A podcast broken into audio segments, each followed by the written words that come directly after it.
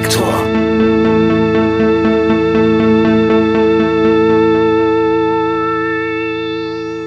Liebe Hörerinnen, liebe Hörer, herzlich willkommen bei Reflektor. Dieses Mal mit Stella Sommer. Sie ist Sängerin der im Jahr 2010 gegründeten Band Die Heiterkeit und hat außerdem mit Northern Dancer unlängst ihr zweites Soloalbum veröffentlicht. Ihr sonorer, meist tiefstimmiger Gesang, der sich mit Texten verbindet, die viel Raum für eigene Gedanken lassen, macht ihre Musik für mich sehr hörenswert und auch sehr schön. Der Indie-Pop ihrer Band Die Heiterkeit vergangener Tage ist passé.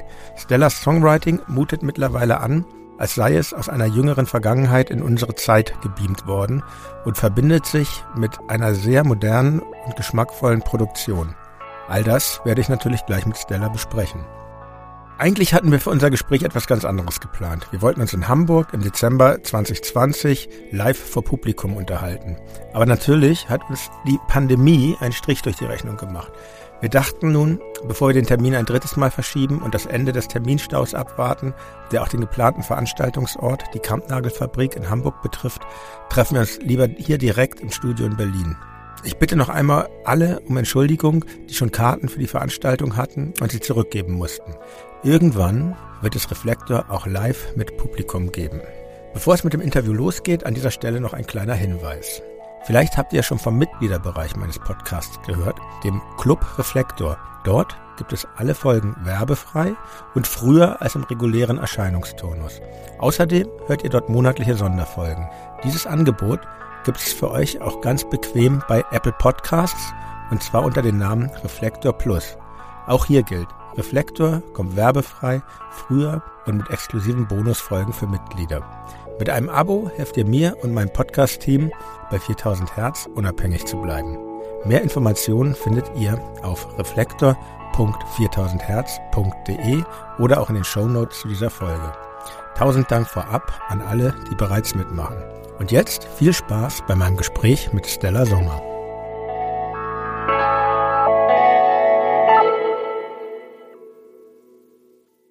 Liebe Stella, herzlich willkommen bei Reflektor.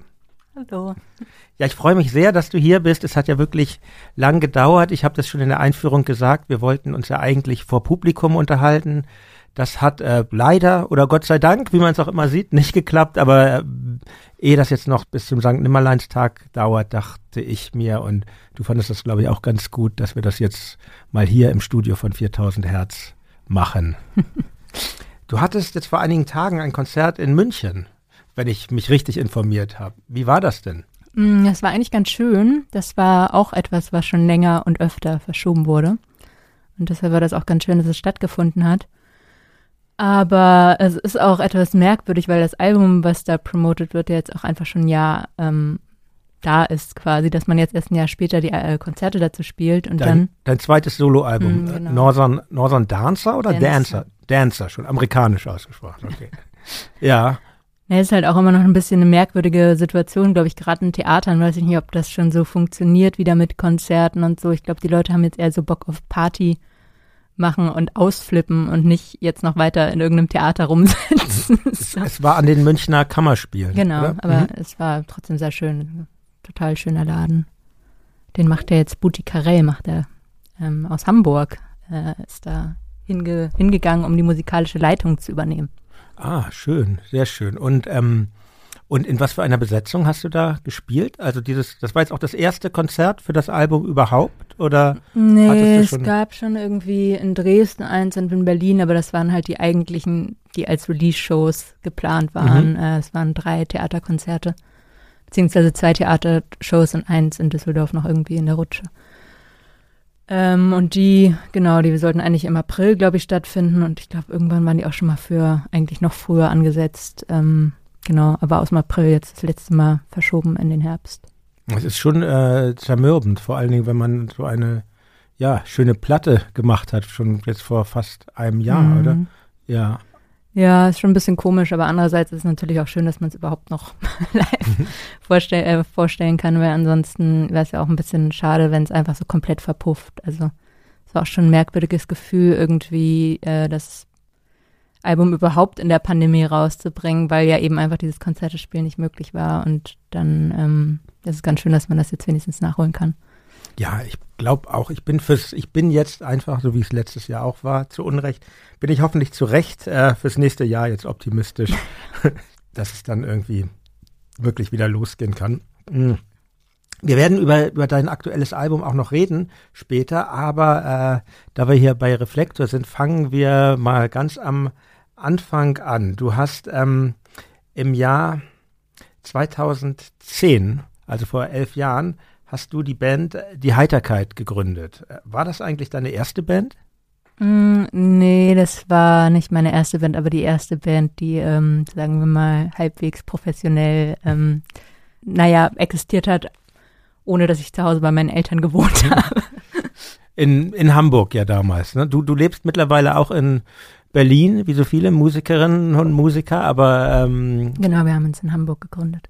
Genau, zusammen mit äh, Stefanie Hochmuth und äh, Rabea Eradi habt ihr als Trio diese Band gegründet und ähm, und dann selber eine EP rausgebracht, eine mhm. selbstbetitelte. Ähm, mit vier Songs. Aber bevor wir über die zu sprechen, wollte ich dich fragen, wie, wie, wie, wie kam es denn überhaupt zur Musik? Warst du schon immer ein musikaffiner Mensch? Ja, also ich weiß nicht, ob schon immer, aber zumindest seit ich so Popmusik entdeckt habe mit so sieben oder acht. Vorher ähm, dachte ich immer, Musik ist nur Klassik, weil ich halt ähm, Klavier und Geige früh angefangen habe zu lernen und das fand Freiwillig? ich. Ja, würde ich so nicht sagen, aber ich glaube, also ich wurde auch nicht gezwungen, aber meine Freunde mhm. haben das auch alle gemacht und deshalb dachte ich dann, oder dachten, glaube ich, meine Eltern, kann ich einfach auch hin, hingehen.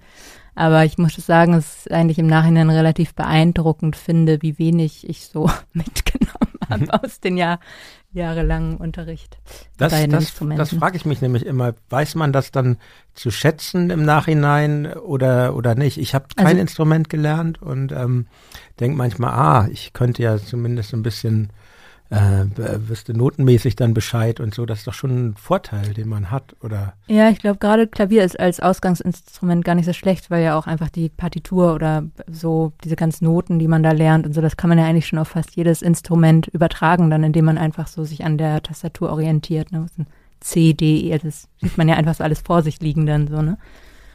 Geige weiß ich jetzt nicht, ob ich also, glaube ich niemandem mal wirklich empfehlen als Einstiegsinstrument. Aber ich glaube, es ist halt auch, wenn man Lust hat, dann bringt ja. einem natürlich alles was. Aber wenn man halt eher so demotiviert da rumsitzt, dann kann man es halt auch. Also die Eltern, die das an ihren Kindern, die das ihren Kindern anraten, haben schon so eine gewisse masochistische Ader, glaube ich. Aber das war in St. Peter-Ording, oder? Genau. Du bist in äh, St. Peter-Ording, das kenne ich nur von ähm, Strandbesuchen äh, als Hamburger äh, aufgewachsen. Für mich ja immer ein sehr schöner Ort. War das, war das eine schöne Kindheit dort? Ja, das war schon schön. Also bis zur Pubertät halt. Aber die Kindheit war schon sehr schön. Jetzt ist es auch noch schön. Also bin Bist du häufig gerne. dort? Mhm. Du bist dann ähm, irgendwann äh, wahrscheinlich zum Studieren, nehme ich an, mhm. nach Hamburg gegangen oder war auch ein Grund, dass dir klar war, dass man da gut Musik machen kann? Mm, eigentlich, glaube ich, hat mir einfach so die Alternative gefehlt, weil ich wollte nicht unbedingt nach Berlin, weil ganz viel von meinen Verwandten hier wohnen. Meine Eltern hier beide studiert haben und ich glaube, das wollte ich nicht kopieren sozusagen. Und mhm. außer Berlin und Hamburg ist mir dann auch nichts eingefallen. ja, Rio oder so. Naja, ähm, ein bisschen weit vielleicht. Ja, ja. genau. Ja, sprechen wir nochmal über, über die EP. Ich fand die ja äh, schon damals sehr schön, ohne jetzt übergriffig zu sein. Manches erinnerte mich auch an die Anfänge meiner eigenen Band, aber vieles ist natürlich auch ganz anders. Ähm, ähm, und wirklich hängen geblieben ist bei mir, also neben den Texten, vor allen Dingen deine Stimme und äh, deine Art zu singen. Und, ähm, und auch, und ich hatte auch den Au Eindruck, dass es nicht nur um die Musik geht. Also wenn man sich die EP betrachtet, die hat ein sehr schönes Cover, finde ich. Ähm, ihr als ganz in schwarz gekleidete Band sitzt da an einem freistehenden Tisch im Freien mit Champagnerflaschen und Gläsern an einem gedeckten Tisch. Und dazu gibt es dann ähm, auch ein Band-Symbol, diesen ausdruckslosen Smiley, beziehungsweise nicht Smiley. Das alles zusammen fand ich schon sehr interessant. Aber wieso habt ihr denn eigentlich gleich mit so einer EP angefangen und das auch ja selber direkt gemacht? Es ist ja nicht bei irgendeinem Label, wenn ich das richtig sehe. Uns hat immer so ein bisschen gestört damals schon, dass halt die ganze Zeit immer darüber, über, Sachen geredet wird, viel in Hamburg gerade. Da sitzen auch die Leute in den Bars und alle reden so über, darüber, wie geil es ist, Musik zu machen und so. Und ich glaube, wir wollten dann direkt einfach auch was in der Hand haben. Ähm, ohne groß, also wir haben auch am Vorfeld eigentlich nicht darüber geredet, über die Musik. Wir haben den Bandnamen ewig nicht verraten mhm. und so. Ähm, und deshalb haben wir dann genau gedacht, so eine EP ist eigentlich ganz schön und es gibt ja irgendwie dieses Presswerk in Hamburg, wo man einfach selbst pressen kann.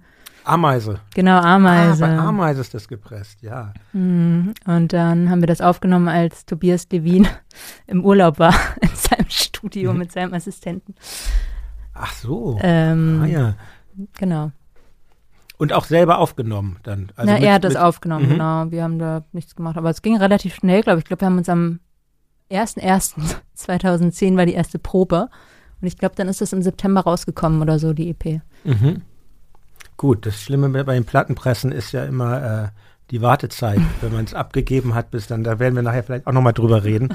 Im Song Alles ist so neu und aufregend heißt es, alles ist so neu und aufregend, Blumen pflücken am Kanal, alles ist so neu und aufregend, Bier trinken in der Bahn. Ist ja schon eine Weile her, aber kannst du dich an das Gefühl erinnern, das dort in diesem Text empfunden wird und beschrieben wird? Äh, ich glaube nicht. Aber ich weiß auch gar nicht, ob das irgendein Gefühl war. Ich glaube, es ja. war einfach am Anfang, gerade weil ich halt auch vorher gar nicht auf Deutsch geschrieben hatte. Ich hatte, als ich so mit als Teenager angefangen habe, immer auf Englisch geschrieben, ähm, war ich einfach froh, wenn überhaupt irgendwas rausgekommen ist. So. ähm, und habe das dann einfach, ich habe einfach alles benutzt, ähm, was ich so nutzbar fand. Ja, und ich kann mich ehrlich gesagt auch kaum dran erinnern. Ist das schon, liegt das schon sehr weit für dich zurück ja, eigentlich also so, dieses, diese Anfänge? Ja, wahnsinnig lang liegt das für mich zurück. Ähm, und hast du dazu noch eine, eine, eine, Verbindung eigentlich oder bedeuten dir deine neueren Sachen mehr? Und ich weiß nicht, dadurch, dass ich mich auch überhaupt nicht daran erinnern kann, es geschrieben zu haben, weil es halt, also es war halt kein Einschneid. Manchmal hat man das ja, dass man so rumsitzt und mhm. dann genau weiß, ähm, mhm. wann welcher Song entstanden ist oder so. Aber bei diesen frühen Sachen, glaube ich, weil es halt so eigentlich nur so ein Ausprobieren war und ich habe dann halt immer so kleine Ideen auf einem äh, Kassettenrekorder aufgenommen und immer Strophe, Refrain und dann immer mhm. weitergemacht. Kann ich halt überhaupt nicht sagen, zu welchem Zeitpunkt das entstanden ist oder was ich dabei, das ist einfach so, wenn mir jemand erzählen würde, es hätte jemand anderes geschrieben, würde ich es, glaube ich, auch glauben. Okay. Und ähm, vielleicht gleich auch zu Anfang, ähm, was ich ja vorhin schon meinte, ähm, ich fand ähm, dein Gesang äh, außergewöhnlich. Also finde ich ihn auch immer noch. Er hat sich auch sehr verändert über die Jahre. Aber ähm, war das eigentlich eher so eine theoretische Idee, so zu singen zu Anfang? So ja recht ähm, tief, rau oder, oder hat sich das so ergeben? Äh, ich glaube, es hat sich so erstmal ergeben, weil ich halt schon immer eher tief gesungen habe. Ich glaube, das liegt auch einfach daran, dass ich sehr viel Musik von Männern gehört habe äh, als Teenager. Und ich habe da immer mitgesungen, äh, im Radio wenn es, oder irgendwo, wenn ich diese Lieder gehört habe, ähm, immer so in meinem Zimmer. Und ich glaube, dadurch habe ich mich einfach so, war das so für mich normal, in dieser Tonlage zu singen. Also gar nicht ah. hinterfragt oder so. Das ja. war eher so, glaube ich, eine etwas, was einem dann natürlich vorkommt, weil man es halt schon oft gemacht hat in dieser, in dieser Tonlage sozusagen. Mm, aber auch als ich früher im Chor gesungen habe, ich war immer eine Altstimme. Also mhm. ich habe hab, ich hab einfach auch keine besonders hohe Stimme. Ich komme überhaupt nicht das war schon immer so eher in der Mitte irgendwo angesiedelt. Mhm.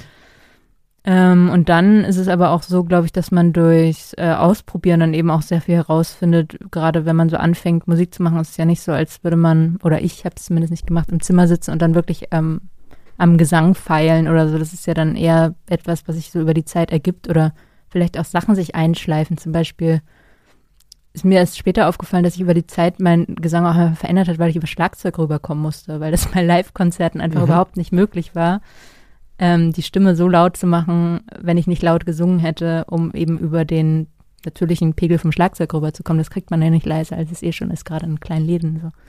Und dann gewöhnt man sich halt so Sachen an, wo man dann erst so nach ein paar Jahren manchmal merkt, so äh, komisch, wo kommt das eigentlich her?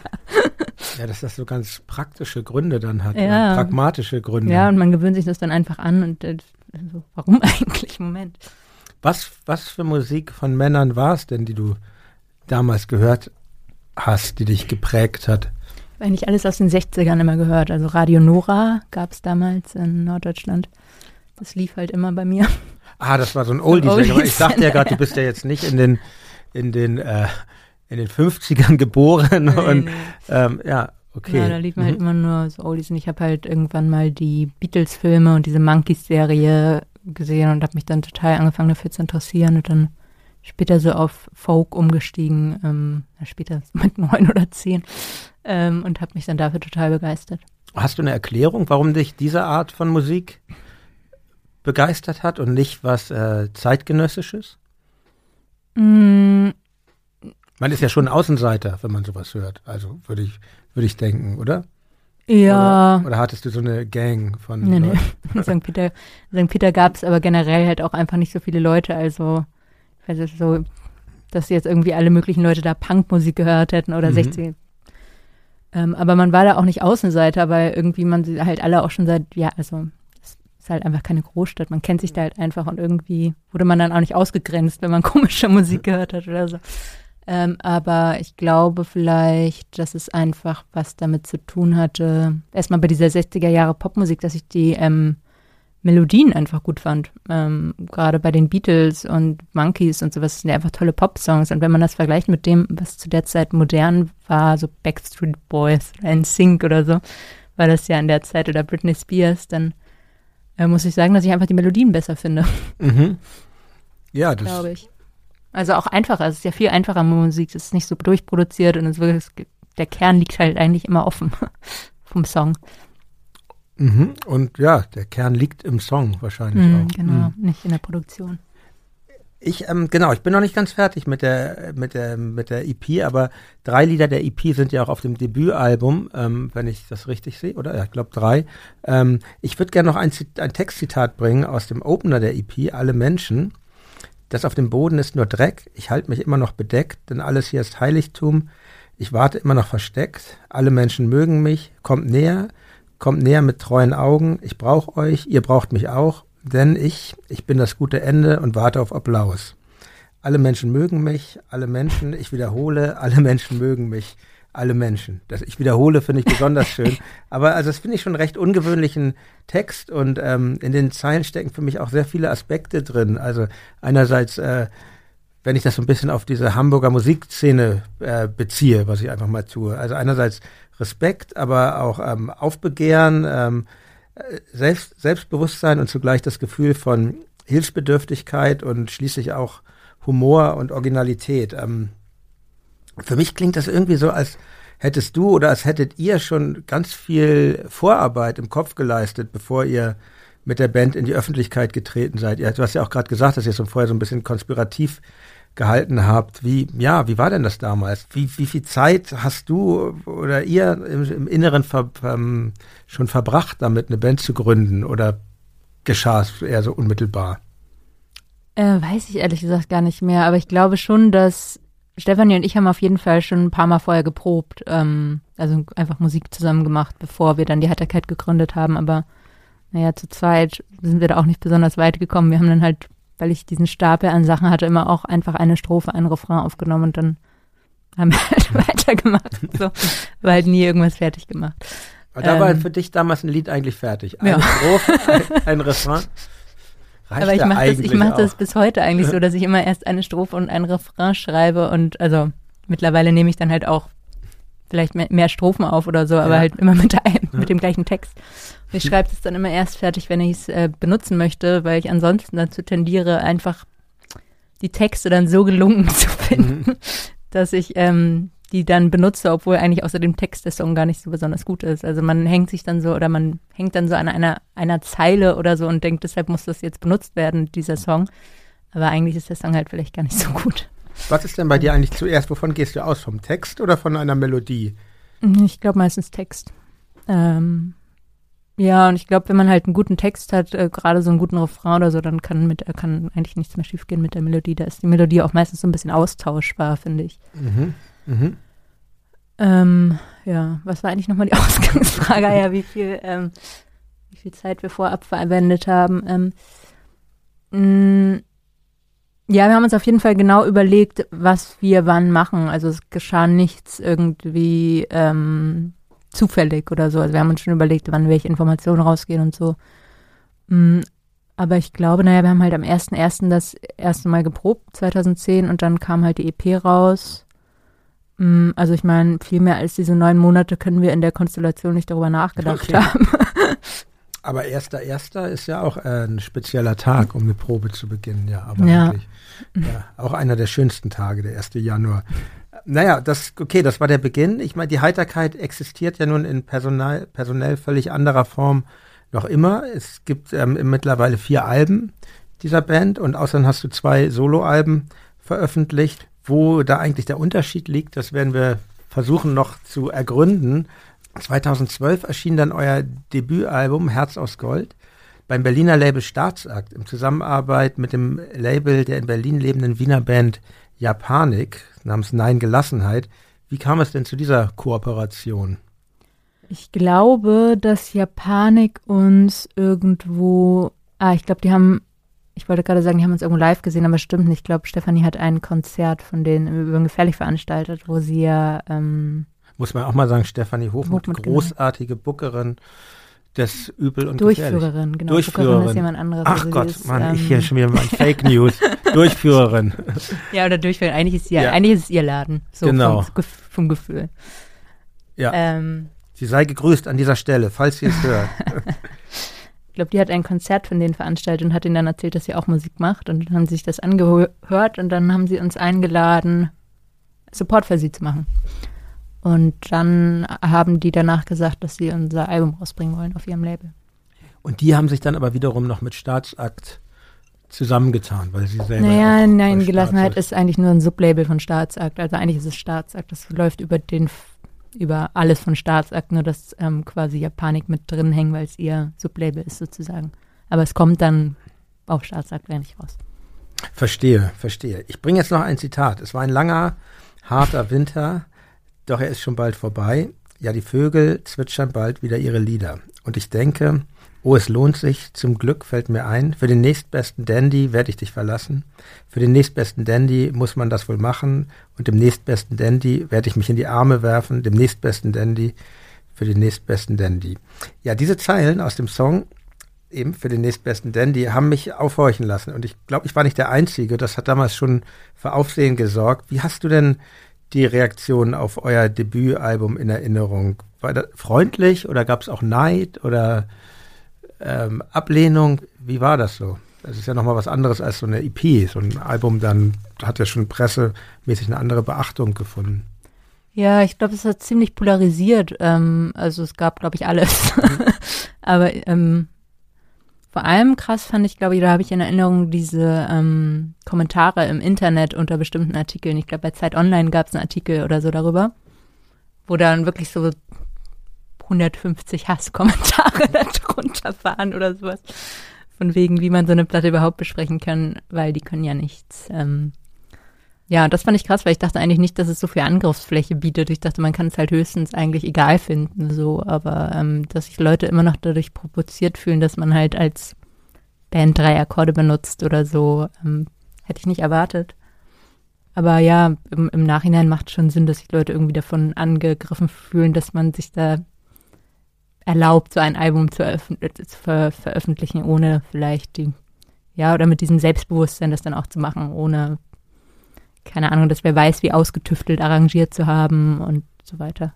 Ja, ich fand das ja total schön, dieses äh, Unmittelbare. Ich meine, ich spiele nun auch selber in einer Band, wir haben das ja zu Beginn auch vernachlässigt, ich sag mal, den handwerklichen Aspekt und diesen, ähm, und ich fand das, finde das eigentlich immer interessant, wenn es bei wenn es bei Bands darauf nicht ankommt, total virtuos zu sein, zu Beginn zumindest, sondern wenn man merkt, ja, diese Band hat vielleicht ein anderes Anliegen noch neben dem reinen Musizieren und ähm, so schien es mir bei euch auch und ähm, und das ist bei dieser Art von Bands finde ich auch immer besonders ähm, spannend, wie sie sich dann weiterentwickeln, weil ja, du kannst halt nicht lange bleiben. ja, aber trotzdem, also ich habe ja die alten Alben jetzt nochmal gehört und ich finde, ähm, ich finde das total toll, das einfach sowas, ja, sowas so aufzunehmen, ohne jetzt sich das glattbügeln zu lassen. Naja. Ich glaube, man braucht immer das richtige Umfeld vielleicht, was einem da ein bisschen Mut zuspricht. Bei uns war das damals äh, L'Age d'Or, die so gesagt haben, ja, nee, das nehmen wir jetzt einfach so auf und ähm, Und ja, man muss halt irgendwie auch selbst ein bisschen beharrlich sein. Ich weiß, mhm. dass ich mich äh, total gegen Hall gesträuft habe auf dem ersten Album, dass ich wirklich, sobald irgendjemand auch nur ansatzweise Hall auf die mhm. Stimme gemacht hat, ähm, dagegen vorgegangen bin. Ähm, weil du das so unmittelbar haben wolltest, oder? Ja, weil ich fand, es darf dann auch nicht zuge... Äh, ja, Heil war dann für mich schon so, ja, was soll Kommerz, das? Also, oder was? genau. Ist aber nicht Look so geblieben, muss man sagen.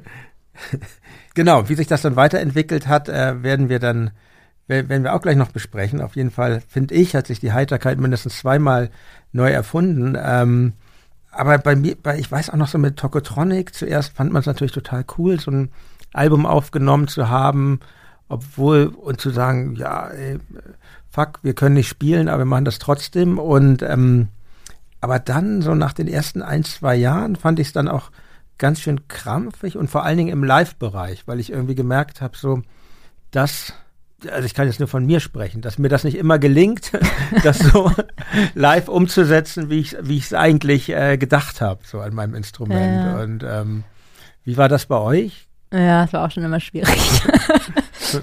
also vor allem im Studio kann man ja dann auch noch viel tricksen und so. Und dann hat mir natürlich auch das Problem, dass es dann irgendwann ähm, nach ein paar Jahren auch mit der Besetz Besetzung immer gewechselt hat und so. Und man dann eigentlich nie zu so einem Status gekommen ist, wo man mal eingespielt gewesen wäre oder mhm. so. Ja, aber am Instrument, das kenne ich natürlich auch, diese Limitierung, dass man eigentlich denkt, okay, das müsste jetzt halt jemand spielen, der es kann. äh, und dann wäre es halt gut.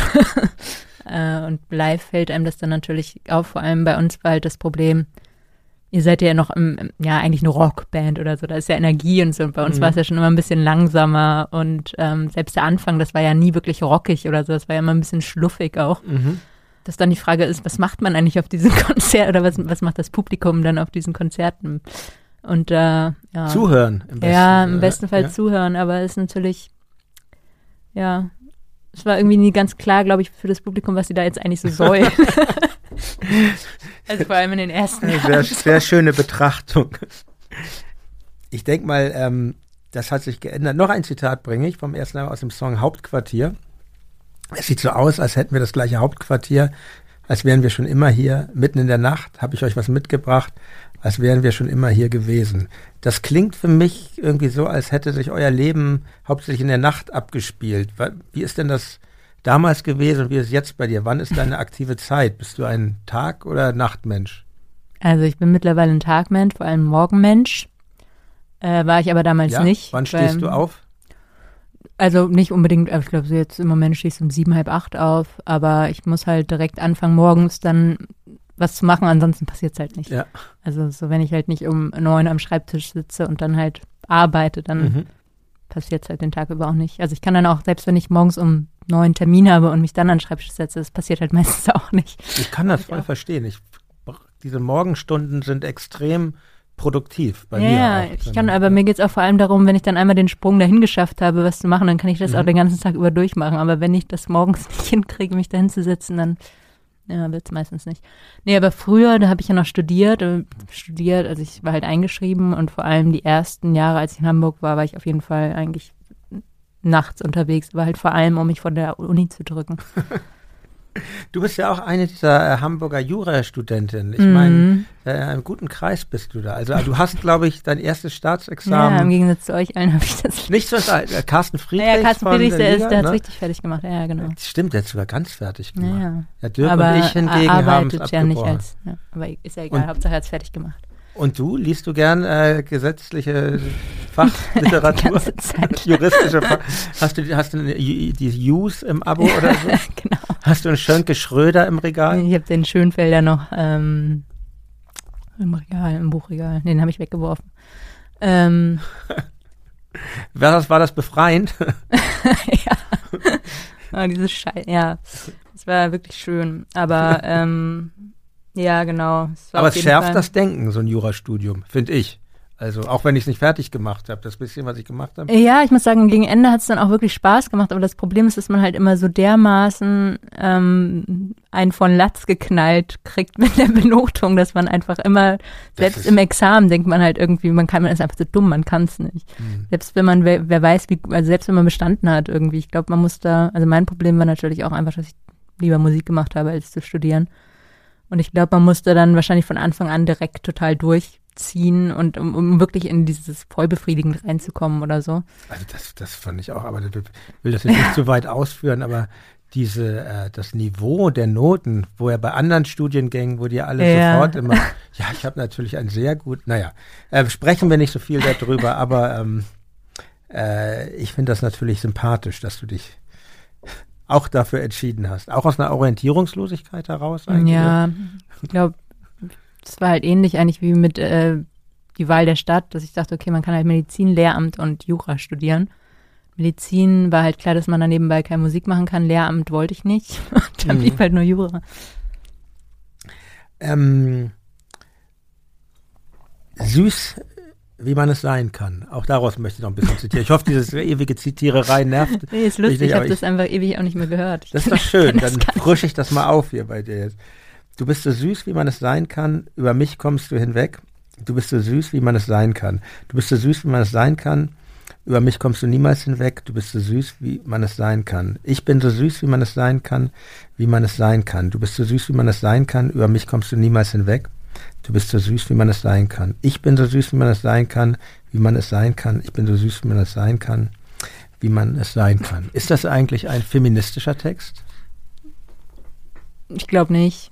Ich glaube, das ist tatsächlich, das merkt man ja auch an der äh, leicht repetitiven Art des Textes. Das ist tatsächlich, habe ich davon irgendwie vor ein paar Jahren erst nochmal so ein Live-Video gesehen, äh, wo ich mich gefragt habe, also ich konnte mich erstmal überhaupt nicht dran erinnern, aber dann ähm, fand ich das Riff total erstaunlich, weil das war zu einer Zeit, als ich noch sehr viel mit Alternate Tunings gemacht habe und bei den Konzerten deshalb auch immer super lange Pausen zwischen jedem Lied waren, weil ich halt jedes Mal meine Gitarre, also alle sechs Seiten super umständlich umstimmen musste. Ähm, dass da manchmal schon interessante Sachen auch rauskommen, wo man gar nicht dachte, dass man sowas überhaupt, äh, also auf sowas kommt, einfach indem man die Gitarre umstimmt. Und ich glaube, das war einfach diese Begeisterung über dieses Riff. Aber das, das machst du nicht mehr mit den ähm, äh, also ich habe jetzt nochmal angefangen, so ein bisschen einfach nur Drop D, aber das ist äh, mhm. zu sehr ausgeartet. Vor allem hatte ich dann das Problem, dass ich äh, immer vergessen habe, mir aufzuschreiben, wie das Tuning ist. Und äh, dann halt immer total aufgeworfen im Nachhinein war, das wieder rauszufinden. Ach so, weil das dann äh, schwer reproduzierbar ja, ist. Ja, ja, das geht dann halt nur mit diesem Tuning. Aber ich hatte lustigerweise von meinem ersten Soloalbum auch so eins, wo ich einfach vergessen habe, wie das Tuning ist. Und dann habe ich es meiner Gitarristin einfach als Lied mitgegeben, was sie üben soll. Und die hat dann dieses Tuning rausgefunden ähm, für mich, indem sie einfach so lange an ihrer Gitarre rumgestimmt hat, bis es irgendwie gepasst hat.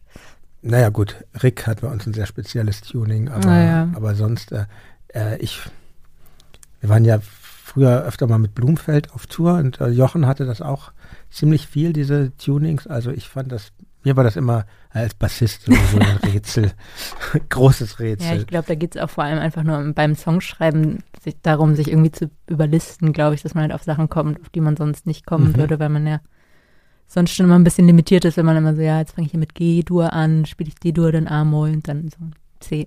so. Aber ist das dann irgendwann, wenn du jetzt sagst, du machst das jetzt seltener, ist man irgendwann so weit, dass man andere Techniken entwickelt? Ja, ich glaube, man muss da immer einfach andere Techniken entwickeln. Jetzt benutze ich einen Capodaster.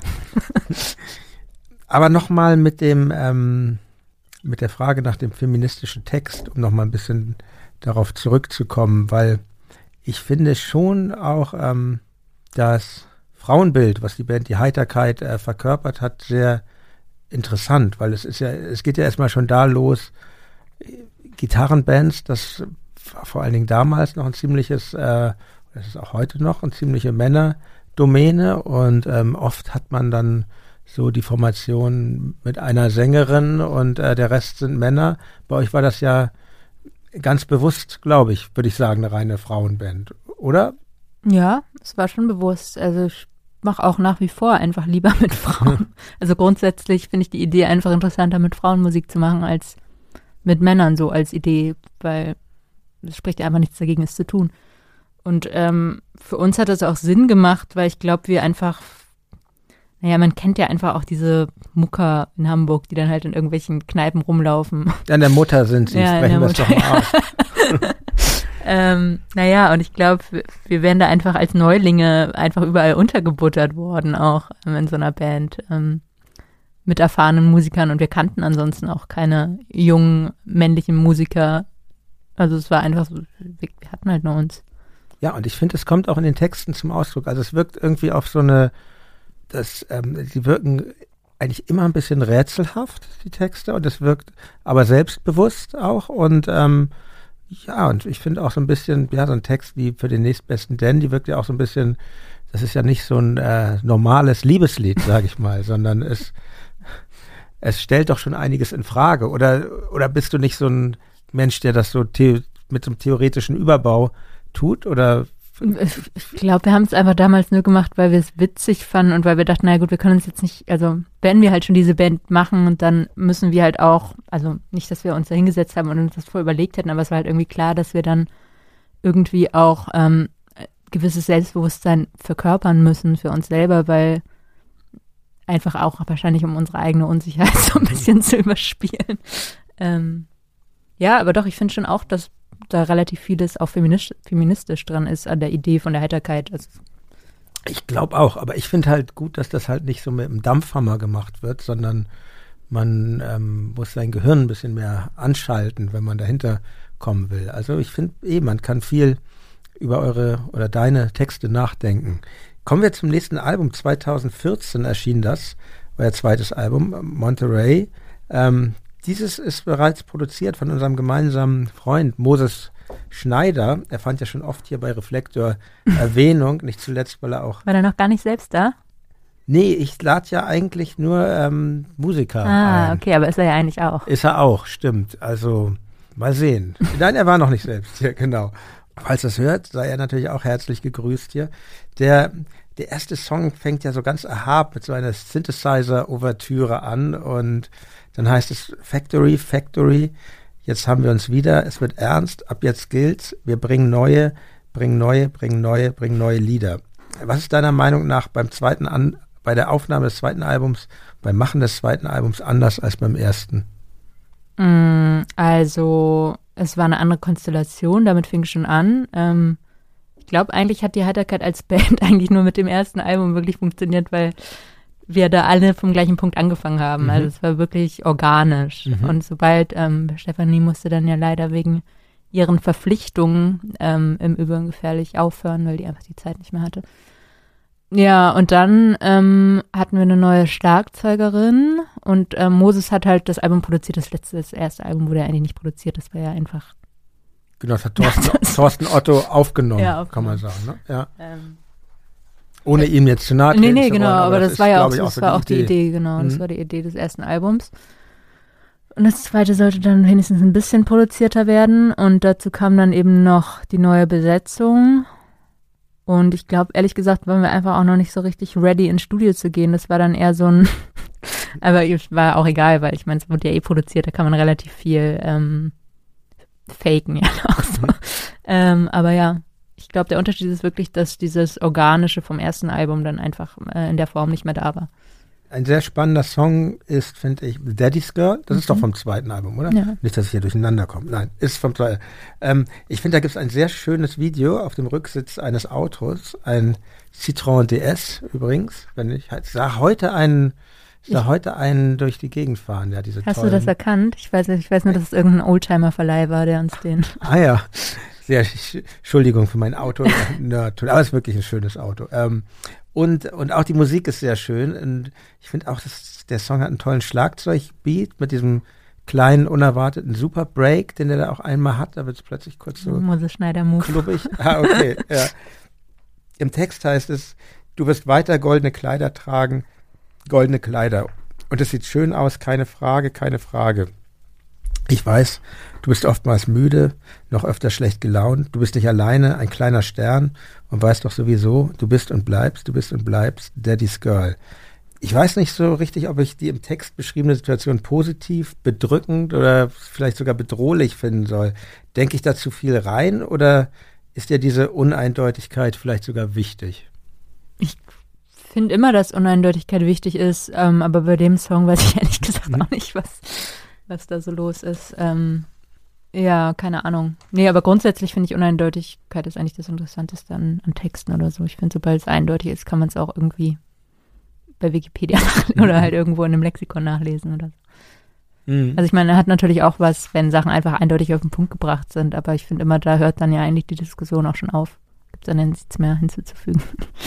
Ja, man kann sich vielleicht dann so das für Musik? So, man kann sich dann so aufpeitschen damit, ne? Ja, ich denke da immer so ja. an so Agitationslieder. Ja, ja, das hat ja einen anderen Zweck.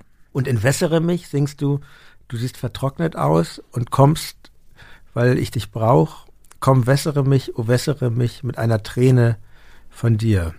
Du und deine Tränen bedeuten mir viel. Du kommst auf der Stelle, um mich zu sehen. Es regnet in Strömen, es regnet so viel. Du kommst auf der Stelle, um mich zu sehen.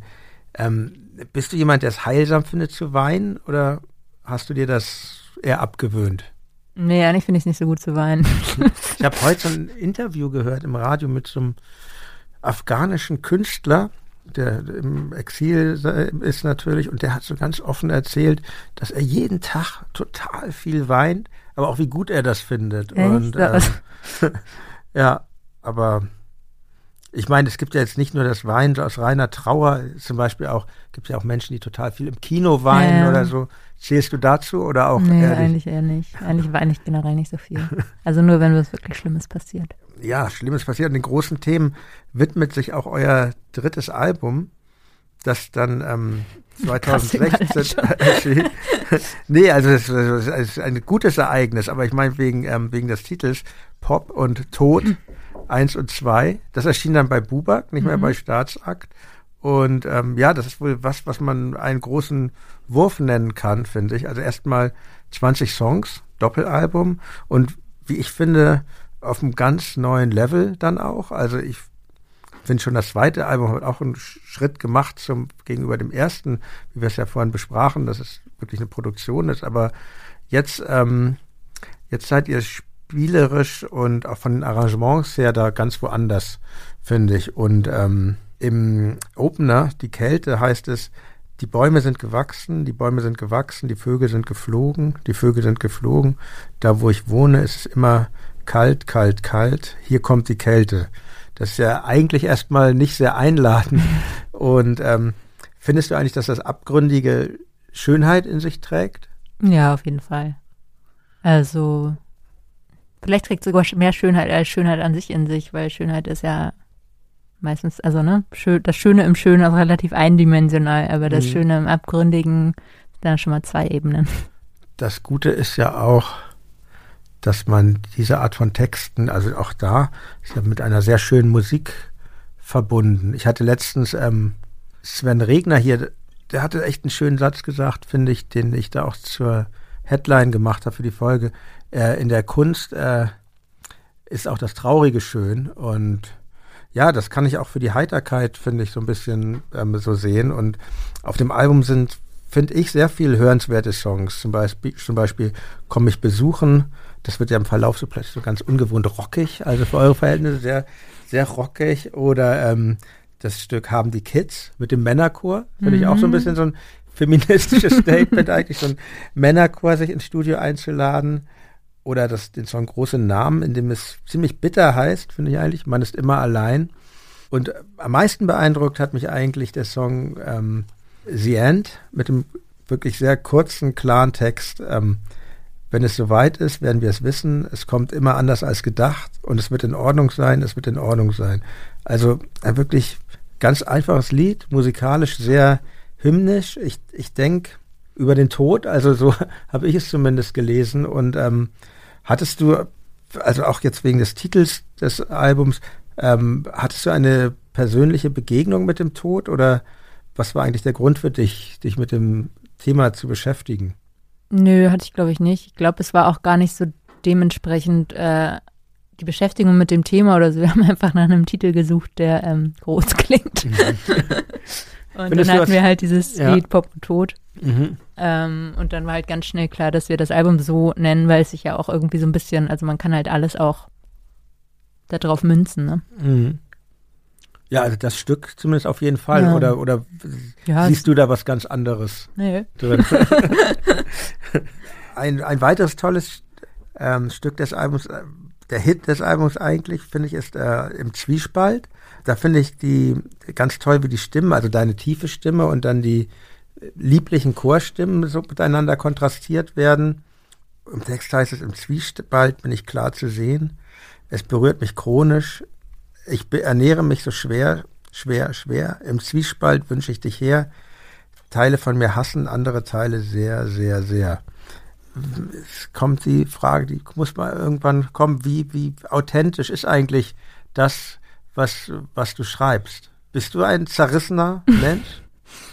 Weiß ich gar nicht. Also, ich meine, es geht schon alles durch ein durch, aber es ist mhm. jetzt nicht so, also wenn man was schreibt äh, und irgendwo wird das auch äh, immer auf so einen Funken Wahrheit treffen oder so, aber letztlich sind es halt Songs, die aus, aus der Songwelt sozusagen kommen und da ähm, von einem herausgeholt werden müssen und dann stößt man wahrscheinlich immer eher auf die Sachen, die irgendwas mit einem selbst auch zu tun haben, mhm. die man dann halt für aufschreibenswert hält sozusagen.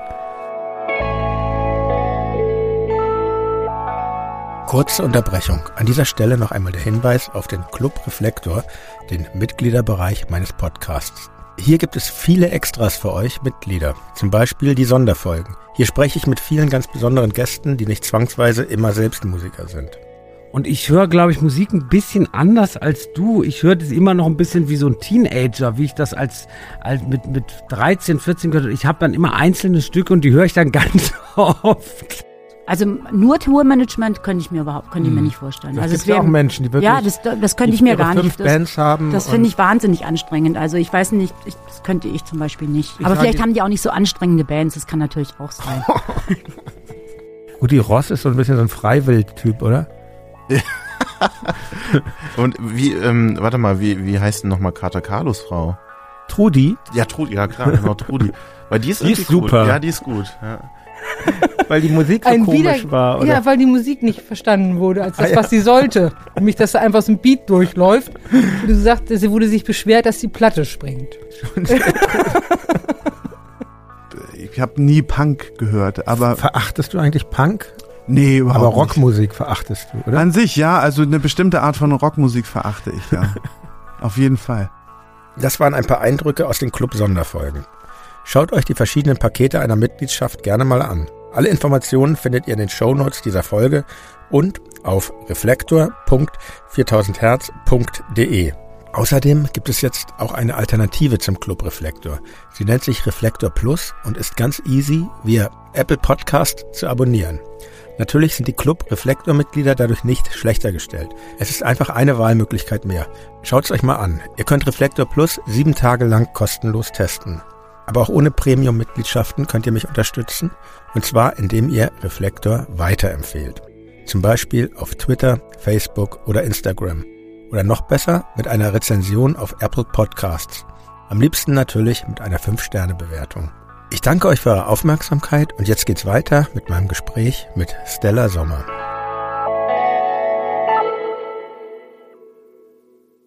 Ich habe auch gelesen, dass du sehr viel liest, bevor du bevor du dich ans Songschreiben. Ähm, ja, eigentlich immer nur dann. nur dann.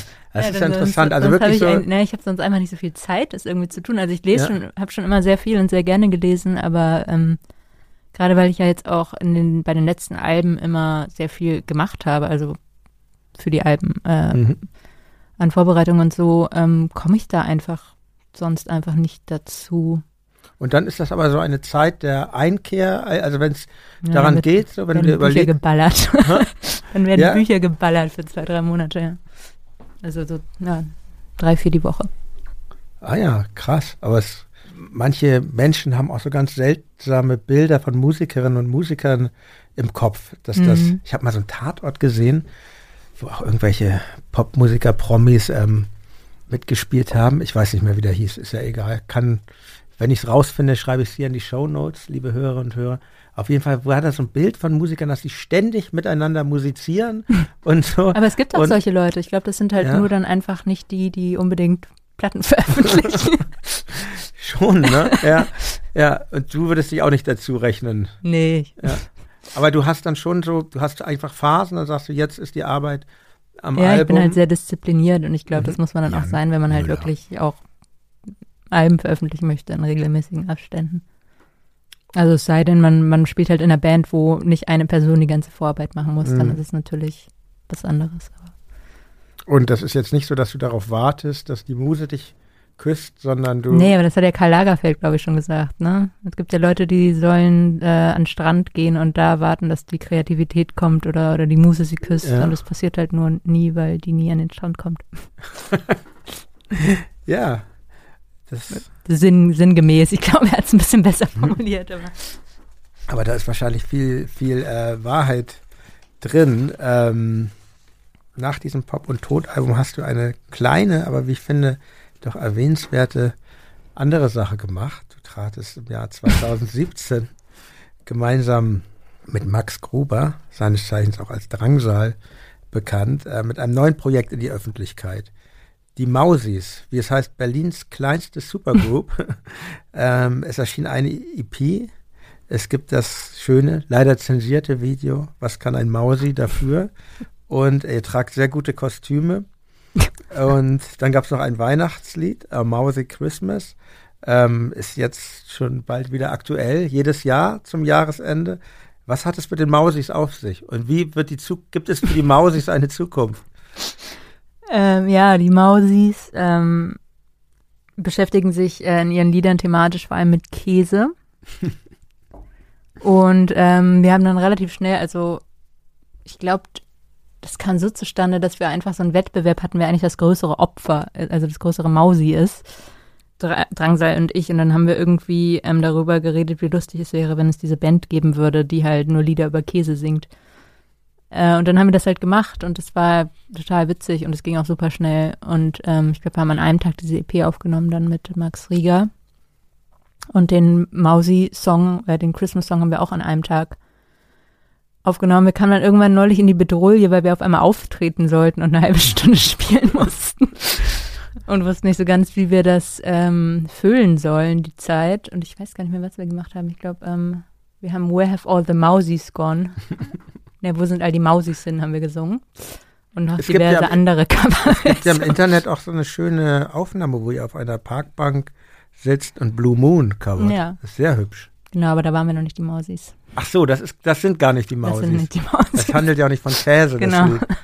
Übrigens, ähm, ich hatte ja mal, als ich noch auf St. Pauli wohnte, äh, ziemlich einen Maus Mäusebefall in der Oh. Wohnung, der leider so schlimm wurde, dass wir dann doch einen Kammerjäger. Kammerjäger rufen. Das hing aber nur mit unseren asozialen Nachbarn zusammen, habe ich dann später ge Entschuldigung, dass ich hier asozial sage, also sie waren wirklich asozial. Ähm, Im Wortsinne. Nicht als Beschimpfung gemeint. Und ähm, der Kammerjäger hat aber erzählt, weil ich dachte, er tut dann irgendwie da Mo Käse in seine Mause fallen, aber macht er Nee, gar nicht. Fleisch, ne? Oder? Schokolade. Schokolade, ah. Mhm. Ja, Krass. also da könntet ihr das noch erweitern. Aber wie ist denn das überhaupt mit, ähm, mit anderen Musikerinnen und Musikern und Kollegen? Wie, wie wichtig ist dir der Austausch? Ach, schon wichtig, aber irgendwie habe ich auch das Gefühl, man redet dann, also im besten Fall auch einfach nicht über Musik. Ich glaube, das ist nur einfach nett, wenn man mit Leuten reden kann, die in einer ähnlichen Situation sind. Ähm, aber Man redet auch viel über ganz praktische Dinge, oder? ja, Wie, oder einfach so, oh, was, das ist äh, wieder alles anstrengend.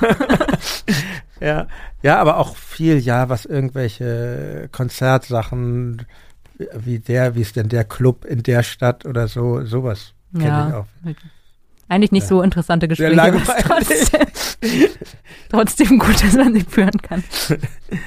Also fehlte mir schon ein bisschen so die letzten anderthalb Jahre, muss ich Mhm. sagen. Ich äh, freue mich schon darauf, Leute wieder ein bisschen mehr zu treffen. Nach den Mausis dann, ein Jahr später, erschien dein erstes Soloalbum, Stella Sommer, 13 Kinds of Happiness, produziert von Pogo McCartney. Das ist einer von der Gruppe Messer, oder? Mhm. Warum ein Soloalbum? Ha hattest du oder hast du den Glauben an das Konzept Band verloren? Mm, nö, ich glaube eigentlich zu dem Zeitpunkt noch nicht. Ähm, ich glaube, das hat einfach nur damit zu tun, dass ich ähm, immer das Gefühl hatte, ich könnte eigentlich, also ich hatte einfach wahnsinnig lange Phasen, in denen ich mich total gelangweilt habe und nichts zu tun hatte. Ähm, und ich das Gefühl hatte, dass ich eigentlich viel mehr schreiben könnte oder es schade ist, die Zeit nicht zu nutzen, um einfach kreativen Output irgendwie zu fördern. Und deshalb habe ich dann das Soloalbum gemacht, weil einfach klar war, okay, jetzt kam mir gerade ein Heiterkeit-Album, jetzt muss irgendwie äh, die Zeit so ein bisschen überbrückt werden, bis es wieder ein neues Heiterkeit-Album gibt.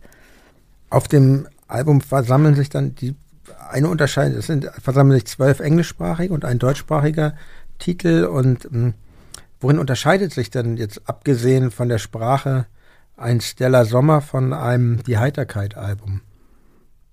Mm, also bei den Alben, Heiterkeit-Alben, die wir bisher besprochen haben, ja. unterscheidet sich das halt darin, dass es ähm, bei den ersten drei Heiterkeit-Alben noch so ein Bandkonstrukt gab. Und ähm, bei dem Soloalbum, bei dem ersten vor allem 13 Kinds war das erste, wo ich so angefangen habe, selbst zu arrangieren und so. Das war halt vorher durch die Band ähm, ja einfach überhaupt nicht notwendig, dass ich da irgendwas mhm. mache. Und das war das erste, wo ich dann so ein bisschen so Garage Band ausprobiert habe und das alles so ein bisschen hingeschoben habe, wo ich es hin, hinhaben wollte. Magst du das mit dieser Technik? Ich meine, du hast ja hier gesehen, äh, ich bin nicht so technikaffin, aber ist das für dich was, was dich interessiert? Was du Nö, eigentlich überhaupt nicht, aber ich. Ähm, aber es ist notwendig. Es ist notwendig. Okay. Ja. Also ich bin immer froh, wenn alles einfach funktioniert und mhm. ähm, mir einfach jemand sagt, was ich mir kaufen soll, damit es funktioniert. Ähm, mehr will ich eigentlich nicht wissen. Gut, also du meinst, damals hast du das ähm, Glauben an das Konzept Band noch nicht. Ähm, wenn du heute Bilanz ziehen müsstest, würdest du sagen, dass eine Band um mal eine andere Band, Kante zu zitieren, ist eine Band mehr als die Summe der einzelnen Teile oder ist eine Band eher ein Haufen von Kompromissen? Beides, glaube ich. Ähm, ich glaube, wenn es funktioniert, ist es im besten Teil mehr als die Summe der einzelnen Teile. Und das glaube ich, wenn es ein organischer Prozess ist und eben, ja, wie das eben vielleicht bei der Heiterkeit auch ähm, am Anfang dann eben so war, dass man wirklich zusammen anfängt und dann eben auch über Jahre vielleicht zusammen Musik macht oder so. Mhm. Aber ich glaube, sobald man dann anfängt, ähm, sobald eben dieses Gleichgewicht gestört wird und man es nicht mehr hinkriegt, das herzustellen, dass halt ständig ein Wechsel da ist und sowas und eigentlich überhaupt nicht mehr klar ist, was ist jetzt eigentlich die Dynamik und äh, wer ist für was zuständig und wer darf was entscheiden oder darf überhaupt irgendjemand, also dann fängt es halt an, äh, ein Haufen Kompromisse zu werden, glaube ich oft sind das sind auch diese Aufgaben nicht klar. Ne? Das ist ja, und das wird dann ganz oft zu irgendwelchen Reibereien, weil sich dann alle, mhm. irgendwer fühlt sich ja, übergangen und keine Ahnung. Und das Zeitproblem natürlich ist ja so. Ich meine, wir haben jetzt bei Tokotronic wirklich das Glück, dass, ne, dass das unsere Haupttätigkeit ist, aber natürlich ist es bei Bands, das erlebe ich ganz oft bei Bands auch so, dass die Leute in irgendwelchen Jobs stecken ja, oder im Studium oder und dann kommt oft noch eine räumliche Distanz dazu. Mhm. Wann bist du überhaupt nach Berlin gezogen, muss ich dich nochmal fragen. Ähm, also wir haben ja schon sehr lange geprobt immer und waren halt ja auch für die Alben immer hier. Und ich glaube, ich bin dann aber zur vierten Heiterkeit-Platte, so was passiert, 2018 dann hergezogen. Warum habt ihr hier, achso, eure Schlagzeugerin war hier? Ja, nee, Rabea war hier. Ach, Rabea auch schon. Und dann die Keyboarderin, die wir fürs dritte Album hatten, war auch hier. Also es, man wird einfach nach Berlin gezogen. Also fühlst du dich wohl hier? Wohler als in Hamburg? Ja, eigentlich schon. Also Hamburg wird ja auf Dauer auch einfach ein bisschen klein und ähm, also zumindest kam es mir so vor, dass es einfach ein bisschen klein wird. Ja. Also natürlich der Bezirk, vor allem, in dem man sich so aufhält und wo man dann jeden Tag die gleichen Leute trifft und ähm, ja. Ja, ich will gar nichts gegen Hamburg sagen. Ich liebe das sehr, wenn ich da bin nur zu Besuch. Ja. Aber ich kann dieses Gefühl nachvollziehen. Ich, der Song von dem Album, von dem Solam Dark Princess, Dark Prince, ist ungewohnt rockig, finde ich. Mich erinnert das vom Gesang mal abgesehen, also von der Musik, fast an äh, spätere Daniel Johnston Songs, die ich, die ich sehr liebe, liebe, das mal so als kleine Fußnote. Ähm, auf den Song folgt dann das sehr schöne Birds of the Night mit ähm, Dirk von Lozo als äh, Gastsänger. Ähm, you are like me, a bird of the night. As long as you are cold, I won't leave your side. And no one thought to leave on a light. For birds of the night, we are birds of the night. Was du eigentlich, fühlst du dich eigentlich als Außenseiterin? Nicht im Nege, aber ich weiß es gar nicht. Ich glaube, dadurch, dass ich halt schon von Anfang an immer eher sozusagen ab, also in der Schule dann halt schon 60er Jahre Musik und sowas gehört habe und halt nie zu so einer Clique dazugehört habe, bin ich vielleicht ein Außenseiter, aber ich glaube nicht, dass es mir als solches auffallen würde oder vielleicht negativ behaftet wäre, sondern halt, sagen wir vielleicht eher Einzelgängerin als Außenseiter. Also so würde ich das vielleicht eher sehen. Muss man das vielleicht sogar sein als Künstler? Weiß ich nicht, ob man das sein muss. Ich glaube, man kriegt mehr hin, wenn man es ist. also, weil ich weiß auch gar nicht, wie andere Leute das schaffen, die dann halt noch so ein soziales Leben haben und die ganze Zeit so Bier trinken gehen können und so. Stimmt, gibt's ja auch. Gerade im Bandbereich gibt es ja auch sehr viel Geselligkeit. Ja, ja, ich das gar nicht schaffen. Hat man nur so ein bisschen vergessen jetzt schon. Wo die, ja, aber stimmt, das ist, ist wahr. Der Song Hierhin kommt der Teufel endet mit der Zeile Hierhin kommt der Teufel zum Weinen. Das ist ein wundervolles Arrangement, hat dieser Song, finde ich, mit Klavier und Pauken. Pauken kann man so sagen. Ich bin, ich ja, ich sage das auch immer, aber ich glaube, es sind eigentlich Becken. Okay. Und ähm, ist Pathos eigentlich wichtig? Mm, ja, ich finde schon. Ähm, also gerade in Liedern ist es halt so, es gibt halt einmal so Lieder, die funktionieren irgendwie über die Einfachheit der Aussage und so. Und wenn man das halt gerade nicht bedienen möchte, dann ja, bleibt eigentlich nur Pathos. also eine gewisse Größe hat einfach schon was, wenn man, wenn man, wenn man damit so spielen kann, finde ich. Ja, ich habe ja nun ähm, intensiv nochmals geballt deine Musik gehört in den letzten Tagen und ähm, ich habe das sehr genossen einfach und auch es ist ja nicht alles eine total pathetische Musik, ja. das, aber, aber dass es diese Stellen eben gibt und dass du sie zulässt, finde ich sehr schön. und nur ein Jahr nach, nach deinem Solo, ersten Soloalbum erschien dann im Jahr 2019, ja, wir sind schon fast in der Gegenwart, erschien das neue Album von Die Heiterkeit, was passiert ist. Ähm, hat sich eigentlich die Heiterkeit durch dein Soloalbum verändert?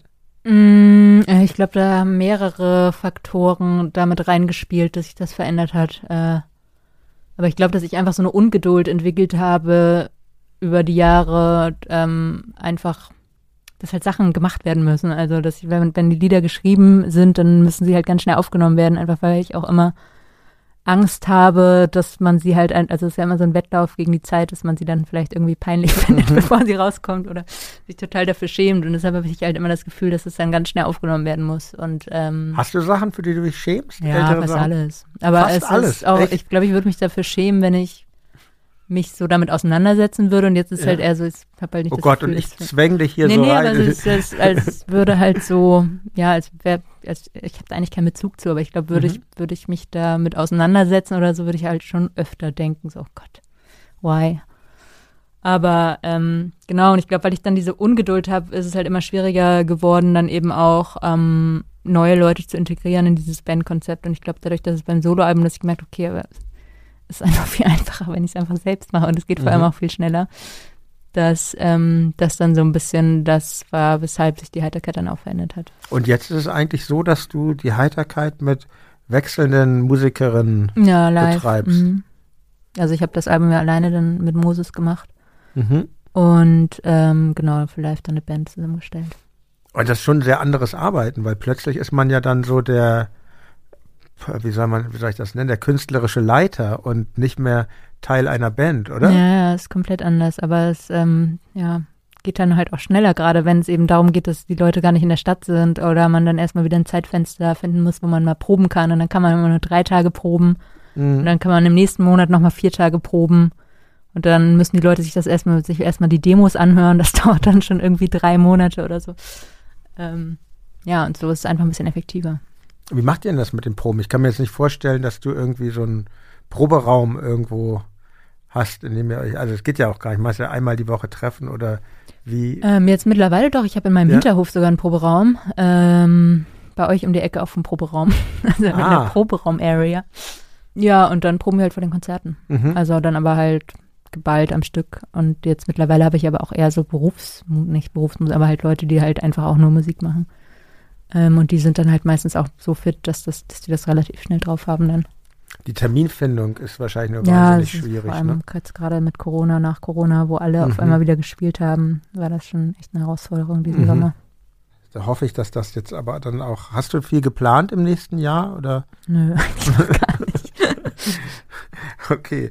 Ähm, aber kommen wir nochmal zu dem, ähm, zu dem Album, was passiert ist. Also von, von den Alben der Heiterkeit ist das schon mein, mein, mein Lieblingsalbum. Also ich, ähm, ich finde, es gibt da ganz wundervolle Entwicklungen, auch, auch äh, stimmlich zum Beispiel, wenn ich nur mal ähm, den sehr leichtfüßigen Song Alter Traum ansprechen darf oder Also ich kann eigentlich nur jeder und jedem empfehlen, sich das Album mal am Stück durchzuhören. Ist echt ein Erlebnis, finde ich. Und ist das eigentlich auch das, was du dir wünschst? Bist du so ein Albumtyp oder, oder, also hast du auch so ein, wenn du ein Album machst, einen roten Faden im Kopf oder ist das eine Ansammlung von Songs eigentlich?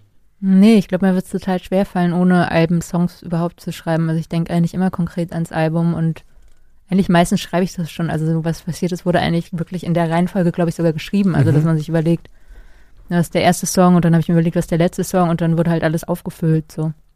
Ja, und ich glaube, also für mich beim Schreiben ist das Album schon total wichtig als Konzept. Und ich finde es auch irgendwie, ich finde, es gibt so, man merkt es auch, wenn man Alben hört, ob das als Album gedacht ist oder nicht. Ähm, weil es oft ja auch einfach nicht funktioniert und es gibt ja total viele Alben, wo einfach total viele Filler drauf sind, wo, wo man wirklich merkt, dass es jetzt eigentlich nur um die drei Singles irgendwie zu mhm. vermarkten.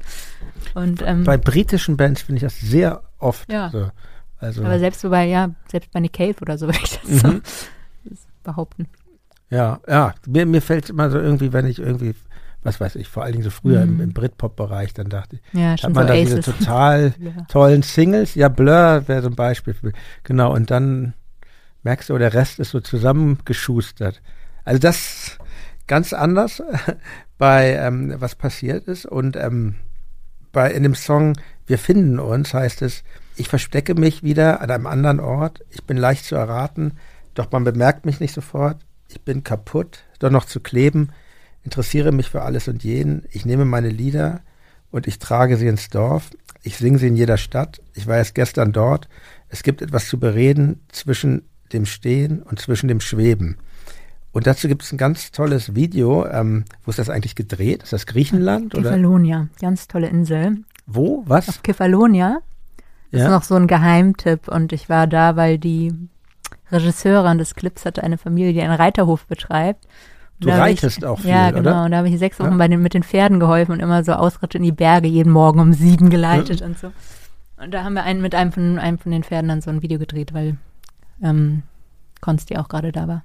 Das war ein super Urlaubs Urlaubsort, wenn man nach Griechenland will, Kefalonia. Ich verbinde das gleich mal mit dem L-Tour-Link in den Show Notes.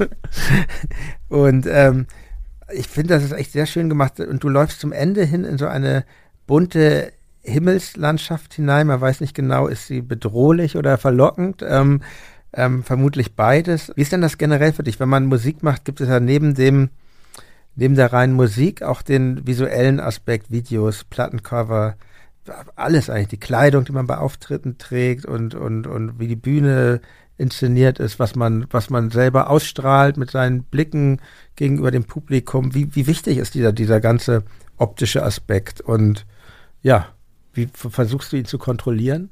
Ja, also ich meine, zwangsläufig muss ich ihn kontrollieren, weil sonst macht es ja niemand äh, und sonst kümmert sich auch niemand drum.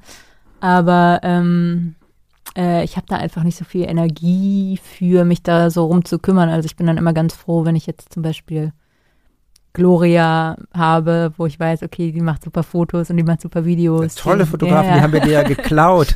Also nicht geklaut, ausgeliehen. Wir ausgeliehen. haben ja auch mit ihr Fotos gemacht. ja, die ist ganz toll. Und wenn man so jemanden hat, dann bin ich ganz ja. froh, wenn ich das abgeben kann, einfach weil ich gar nicht die, gar nicht die, die Möglichkeit, mich da so mit, ähm, also allein zeitlich, mich da so lange mit aufzuhalten. Und ähm, es gibt einfach auch Leute, die es besser können als ich, zum Beispiel Gloria. Mhm. Ja, man hat schon viel, äh, viel, viel zu tun, viele Aspekte, weil ich finde, ich glaube, für uns als Band war das auch nie mit der Musik erledigt. So, ich habe ja vorhin, als ich über eure erste ähm, EP da sprach, ich finde, da hat man auch schon gesehen, dass zumindest äh, der Anspruch bei euch oder bei dir da ist, ähm, dass es eben nicht nur um die Musik geht, sondern auch wie das inszeniert ist. Und aber irgendwann wird das immer umfangreicher und man stößt an seine Grenzen und ja, ja, und vor allem, wenn man halt auch kein Budget hat, dann stößt ja, man an das, mehrere Grenzen. Das kommt, stimmt. das kommt dazu, ja. Ähm, was passiert ist, ist nicht traurig. Es sieht schön aus, doch ist launisch. Was passiert ist, ist von Gewicht. Mal sehen wir gleich aus, mal sehen wir uns ähnlich. Ist es ein Anfang oder ein Ende? Was passiert ist, das spricht Bände. Was passiert ist, ist nicht komisch, es ist lachhaft und ironisch. Später, was passiert ist, weiß hier niemand und wir gucken uns stumm an. Was passiert ist, weiß ich auch nicht. Und ich nehme deine Hand. Äh, ein wunderschöner Popsong, finde ich, in deiner ganz eigenen Sprache. Und, ähm, und in diesem Song gibt es diesen tollen Orchesterbreak, genau, ist natürlich wie die ganzen Songs, über die wir sprechen, auch in unserer begleitenden Spotify-Playlist. Wie entsteht so, so ein Break? Wie ist überhaupt ähm, die Arbeit mit, mit dem Produzenten, jetzt mit, ähm, ja, in dem Fall Moses oder dann später Max Rieger? Mm, also bei Was passiert ist, war es so, dass ich eigentlich relativ weit, in dem Fall schon fortgeschritten war, dass ich, weiß nicht, ob ich schon Logic hatte, aber egal. Ich habe auf jeden Fall die Einzelspuren dann schon aufgenommen. Mhm. Ich hatte an der Stelle einen Trompetenpart, aber ähm, ich glaube, der war Moses nicht fett genug und dann hat er das nochmal weitergegeben mhm. an ähm, Jerome von Seed und der hat dann äh, nochmal so ein paar ähm, Bläser eingespielt. Ach, da, also Seed mhm. ist da mit in diesem Song drin. Unter ah, anderem von Seed. Deshalb klingt so fett, mhm. verstehe. ja, und bei Kollaborationen, ähm, aber nochmal ganz kurz, ähm, und, und sonst, das ist schon so, dass du wahrscheinlich ganz schön viel Zeit dann im Studio, dann in dem Fall zusammen mit Moses verbringst und dann so Sachen aus Baldovas oder, oder wie? wie ja, also das, das, war auf jeden Fall mehr Zeit mit Moses, als wenn man es live einspielt. Aber mhm. ich habe schon auch Vorarbeit, also ich glaube, ich habe auch relativ viel Vorarbeit einfach schon geleistet, mhm. indem halt die Arrangements schon so an, die waren halt alle schon fertig anskizziert und dann musste man nur noch gucken, was man ersetzt oder ob man, wo es halt nicht funktioniert. So. Mhm. Und manche MIDI-Spuren konnte man auch einfach in die Projekte kopieren, in die fertigen. Also es waren dann eigentlich aus den Demos schon die fertigen Sachen, die man dann einfach kopiert hat. So. Mhm. Okay, also eigentlich bist du dann schon schon Co-Produzentin, kann man sagen. Ja, nee, also Moses ist ja schon, also wenn der was macht, dann ist er schon mhm. Produzent, mhm. aber mhm. ja, ich würde sagen, ah, ja, ah, vielleicht habe ich es arrangiert und er hat dann noch ein bisschen rumproduziert. So. Mhm. Okay. Im Jahr 2019 hast du, auch 2019, hast du mit Sophia Kennedy einen Song gemacht. Man weiß es nicht genau. Sehr schön auch, wie ich finde. Habt ihr vor, diese gemeinsame Arbeit noch auszubauen oder war das so ein einmaliges Ding? Ja, also ich meine, es hat total Spaß gemacht und ich mag Sophia wahnsinnig gerne und wir sind auch gut befreundet, aber ich glaube, es ist so ein Zeitding auch, mhm. dass sie, halt, äh, sie ja auch wahnsinnig beschäftigt ist und da überhaupt, also für diesen einen Song, das hat also überhaupt einen Tag zu finden, an dem wir uns verabreden können, war schon so eine diplomatische Meisterleistung irgendwie, um das irgendwie da die Terminkalender zu koordinieren. Deshalb ja, sollten wir irgendwann beide mal total viel Zeit haben vielleicht, aber solange sie noch so gefragt ist. Okay, also wir können hoffen. Sehr gut. Also nein, wir wünschen ihr natürlich auch allen Erfolg. Es wird schon, naja, mal sehen. Auch den Song gibt es auch, ich empfehle ihn auch und genau, ihr könnt ihn in der Playlist hören. Und jetzt 2020, ich sprach es schon äh, zu Beginn an, im letzten Jahr erschien trotz Pandemie eben dein aktuelles Soloalbum, Northern Dancer, auf Northern Dancer Records übrigens. Ähm, produziert hat das Max Rieger. Der Spiegel schrieb, so traurige, schöne und erhabene Popmusik macht sonst niemand in Deutschland.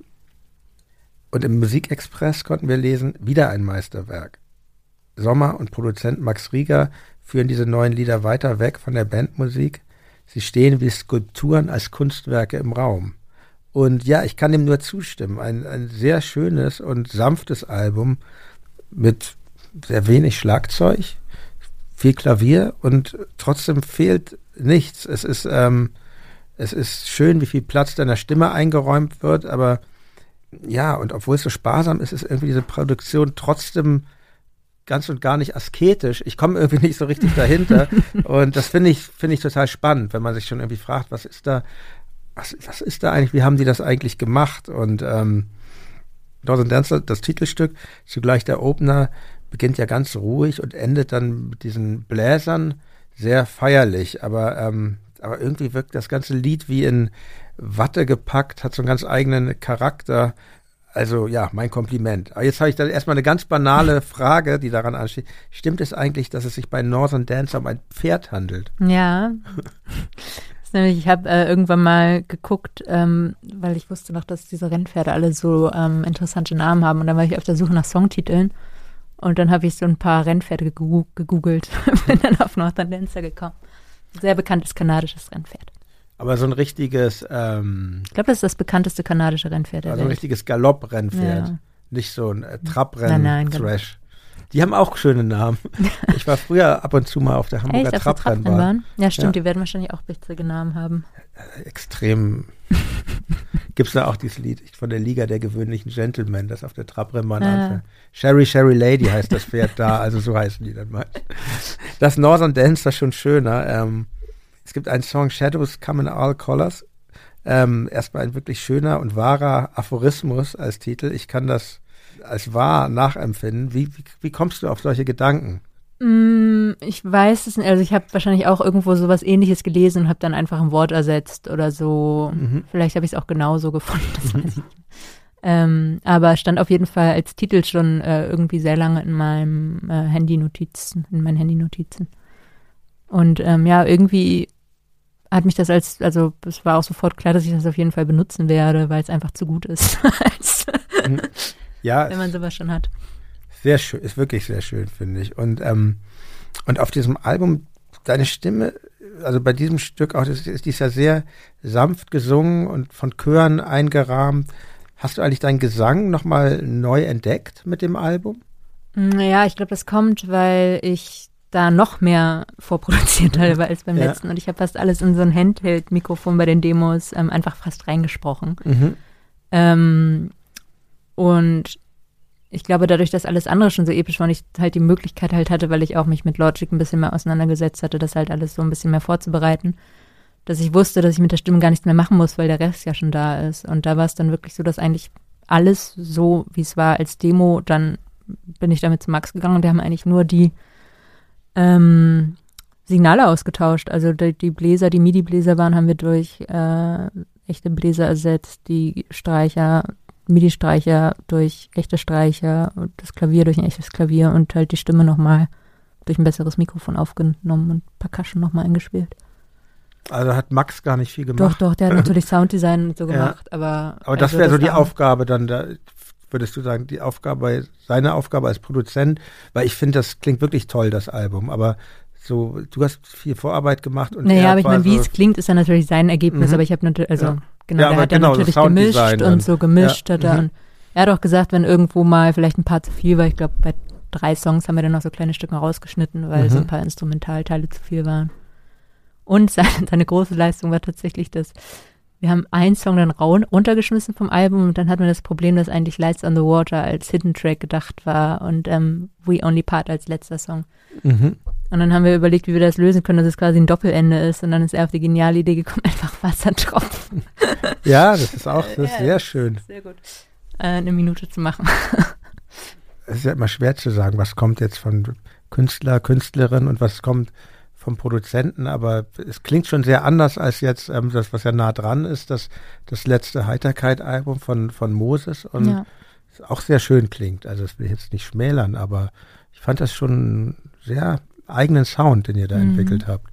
Und man kann das aber natürlich auch nie von den Songs ganz trennen. Das ist ja irgendwie auch das Schöne an, an Musik, dass das irgendwie alles so miteinander äh, verzahnt ist. Ähm, noch ein Stück, was ich ansprechen möchte, ist, also ja, die sind eigentlich, ich finde die alle schön, die Stücke auf dem Album, aber ich möchte noch gern kurz sprechen über A Lover Alone, was ja auch so ein sehr klassisches mhm. Stück klingt.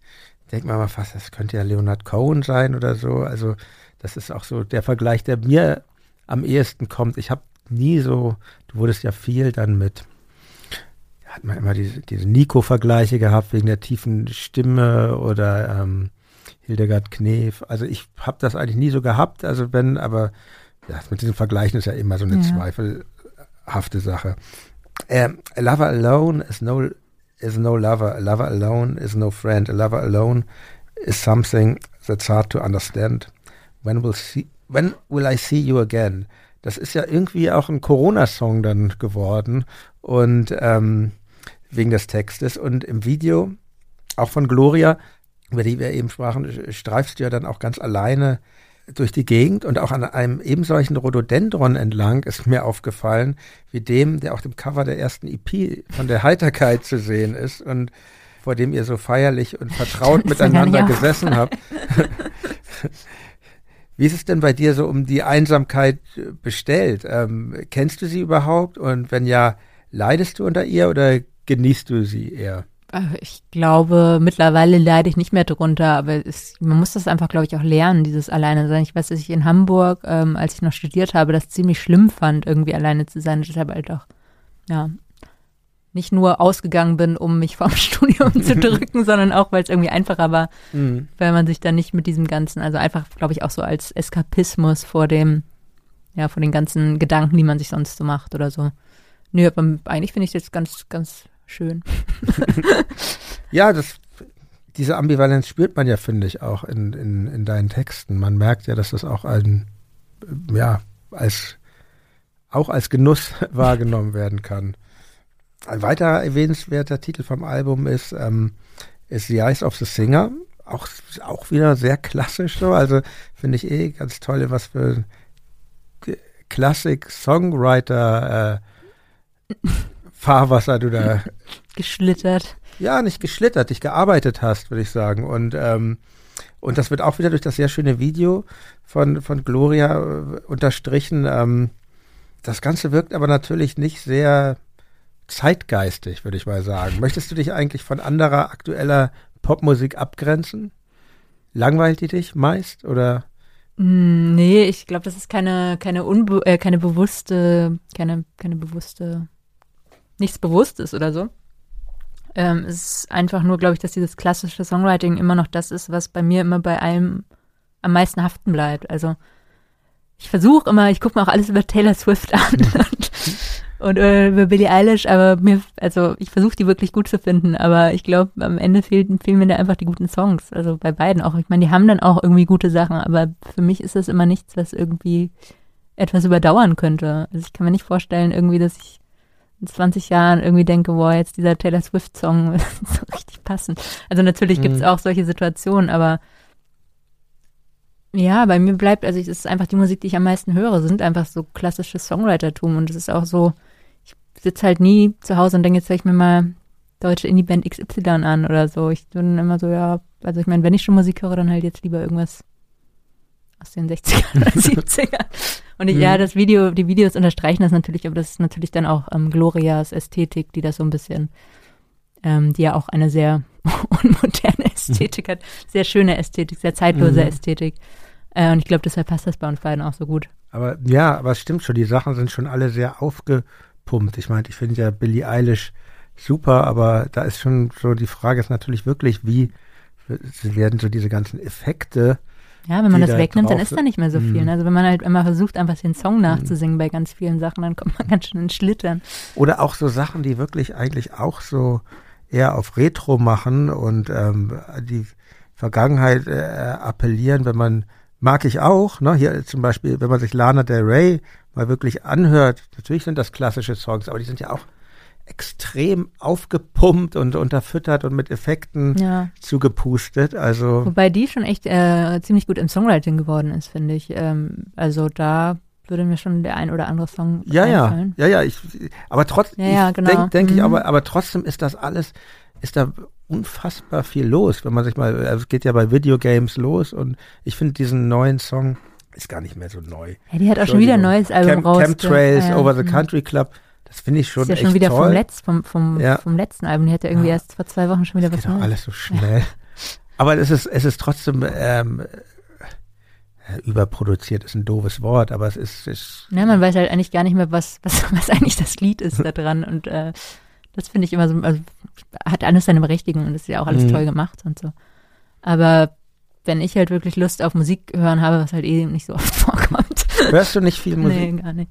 Ah, Ähm, interessant. Aber wenn, dann höre ich halt wirklich dann, keine Ahnung, so, ähm, mh, ja, halt einfach alte Musik.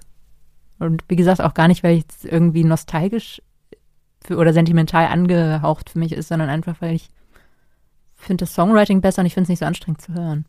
Ist es immer im Pop-Bereich oder hast du auch so eine Neigung zur E-Musik oder zum Jazz? Nö.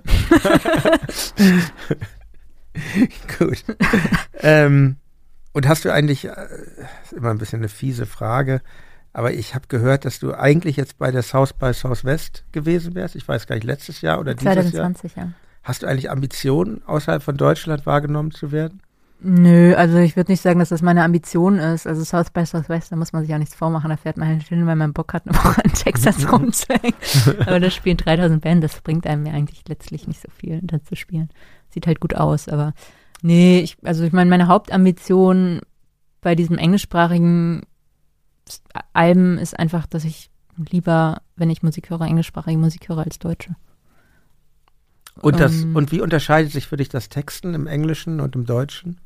Eigentlich gar nicht so viel, aber ich finde, das Englische ist ein bisschen dankbarer, weil die Sprache an sich halt schon mehr hergibt. Mhm. äh, und es da einfach schon so wahnsinnig viel gibt, an dem man sich bedienen kann. Und ähm, Und sie im schmiegt sich Deutsch, gut ja, ein. Ne? genau, das ist, alles klingt sofort nach Pop. Und im Mhm. Deutschen muss man da ganz schön verarbeiten manchmal, um Mhm. das irgendwie zu entholzen. Und, und die Songs jetzt für das äh, Northern Dancer Album, die hast du dann am Klavier geschrieben oder, oder, oder kann man das überhaupt noch so sagen? Ja, Weil es ja schon viel unterschiedlich. klavierlastiger ist. Ja, ich habe ein paar an der Gitarre geschrieben, ein paar am Klavier und ein paar einfach am Synthesizer. Und davon ausgehend habe ich dann geguckt. Aber ja, das ist dann halt auch so ein Trick, wie man sich also versucht zu überlisten, indem man einfach an unterschiedlichen Instrumenten Mhm. anfängt. Ne? Aber außer du, äh, aber spielst du sonst noch außer Klavier und Gitarre oder? Naja, halt theoretisch Geige. Ja. Aber ähm, ja, also äh, ja, das nicht besonders gut. Und habe ich auch schon seit zehn Jahren nicht mehr gemacht. Aber nee, sonst habe ich halt, halt diese ganzen MIDI-Klaviere, äh, Mhm. MIDI, MIDI-Sounds. Ähm, damit kann man ja alles spielen. Also ich, Stimmt, ja. Ich sprach es vorhin schon an, das Album ist ja auf deinem eigenen Label mit dem passenden Namen erschienen. Ähm, warum? Ist das nicht sehr zeitaufwendig, sich auch noch so ein Label? Ja, aber das war halt zu? Corona und alle Ja. waren halt so, so, boah, wissen wir jetzt auch nicht, ob wir das machen können, weil niemand weiß, wie es sich entwickelt. Und ich wollte dann halt auch nicht, dass es so ewig rumliegt, weil Mhm. wer weiß, also wie lange man das dann hätte rausschieben müssen. Und dann dachte ich, ja, mache ich es jetzt lieber schnell selbst, dann ist es halt draußen. ähm, und ich glaube, wenn es rund läuft, dann ist das überhaupt nicht viel mehr Arbeit. Aber wenn es nicht rund läuft, Mhm. dann ähm, ist es sehr viel Arbeit, ja. Weil ich ja, Und du hattest ja diesen Nerv auch mit den genau, das hat mich. Das muss man mal den Hörerinnen und Hörern erklären. Es gibt einen extrem Engpass ähm, bei der Vinylschallplattenherstellung, die wieder gerade im Indie-Bereich, wenn ich jetzt deine Musik einfach mal Ja. jetzt geschäftlich auch dazu fügen kann, obwohl ich das jetzt künstlerisch gar nicht als Indie-Musik äh, bezeichnen würde, ist das natürlich sehr wichtig geworden, die Vinylplatten, weil die Leute einfach Ja, kaum mehr. jemand mehr CDs Mhm. kauft. Entweder streamt man oder die Leute oder ja, liebe Hörerinnen, liebe Hörer, viele von euch wissen es wahrscheinlich auch selber oder man kauft sich gern wieder Platten und äh, es ist aber sehr schwierig, wie es jetzt immer so schön heißt, einen Slot im Presswerk zu bekommen Und oder wenn man ihn dann hat, Ja. ist immer noch die Frage, ob die Platten dann auch fehlerfrei hergestellt werden. Und es gibt ja anscheinend in Deutschland auch nur eins, wo man es machen kann. Und ich glaube, ähm, nehmen das dann teilweise mit der Qualitätskontrolle nicht so genau. also es waren und in es, meinem es war Fall fer- haben ja. die eine fehlerfreie Testpressung gemacht und ähm, war total in Ordnung. Und dann haben die halt die Finished gemacht, die erste Pressung, die ging dann auch sofort in den Vertrieb raus. Und da war dann ein, wie ich mir dann sagen lassen habe, von der Testpressung unabhängiger Pressfehler auf der B-Seite. Das heißt, die ganze B-Seite war verzerrt.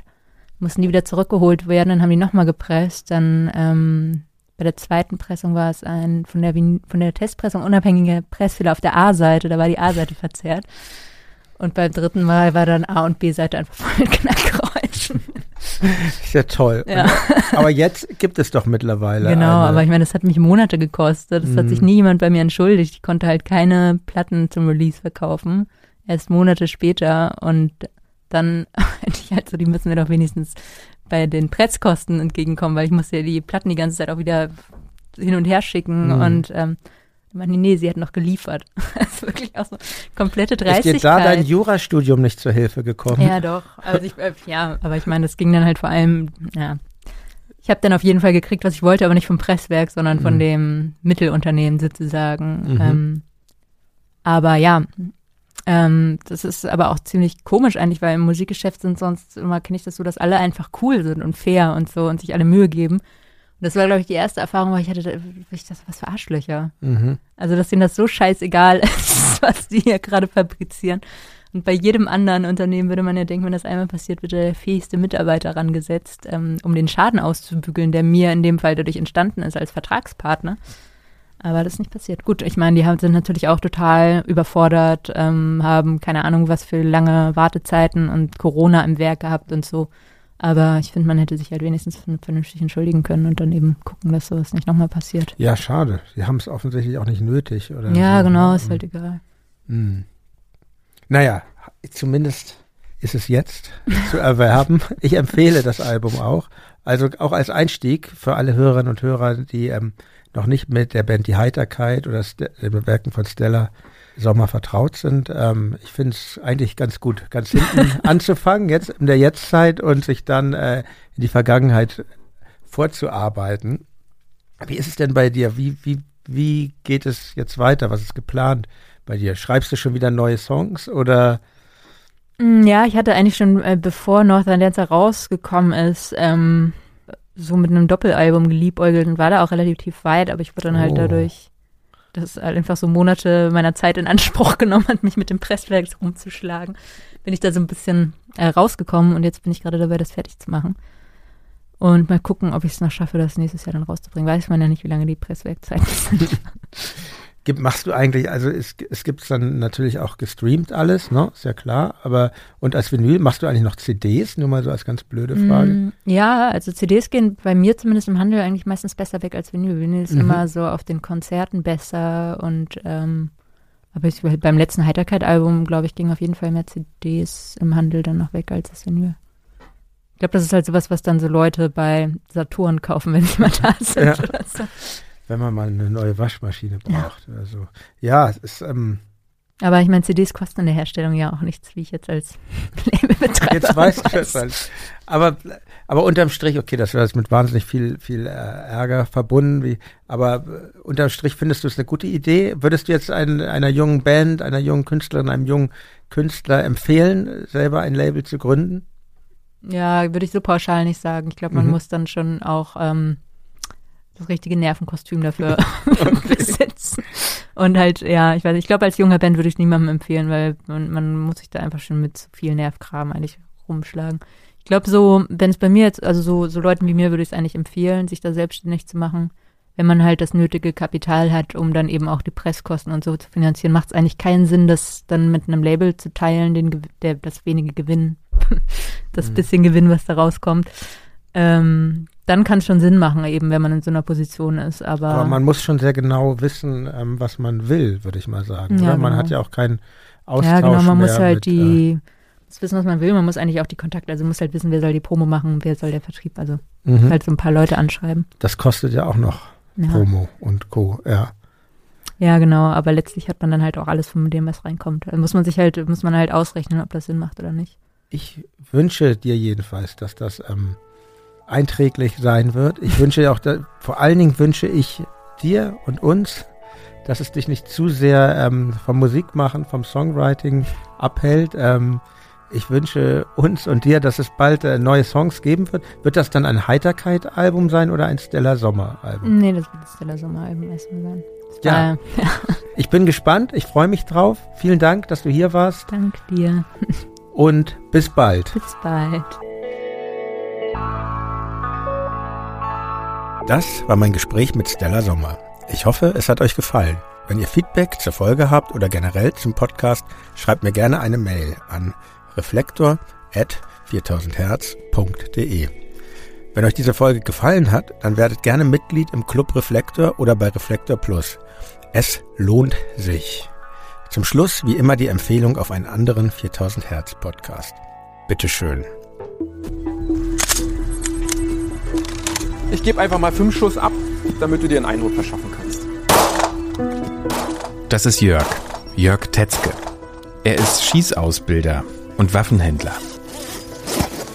Wow, das sieht gefährlich aus.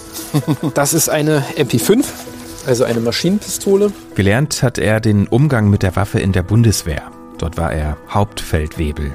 Ich hatte meinen Ausbilder, der kam mit einer Handvoll Patronen und schmiss die nur in den Raum und es war klar, für jede Patrone, die runterfällt, macht man zehn Liegestütze. Ich weiß nicht, wie viele wir da an dem Tag gemacht haben. Heute ist er Inhaber der Firma FAST. Das steht für Firearms Advice Shooting Training. Auf Deutsch Waffenberatung und Schießtraining. Also ich weiß gar nicht, wie du deine Berufsbezeichnung wählst. Ich würde im Schwerpunkt immer sagen, ich bin Schießausbilder. Mhm. Ich bin äh, zu dem Waffenhandel auch nur gekommen, weil das als Auflage der Waffenbehörde genannt wurde. Zu seinen Kunden gehören Privatleute, Sicherheitsfirmen und Behörden, wie die Berliner Polizei. Ich dagegen habe noch nie eine scharfe Waffe gehalten, geschweige denn abgefeuert. Auferkanntes Ziel, neun Schuss, Feuer frei. Ich merke, wie ich anfange zu zittern. Wow. Überhaupt ist mir das ganze Thema ziemlich fremd. Klassischer Werdegang eines Kriegsdienstverweigerers eben. Waffen kenne ich eigentlich nur aus Filmen und Videospielen. Und da machen sie einfach nur Spaß. Und sogar das stimmt mich schon nachdenklich.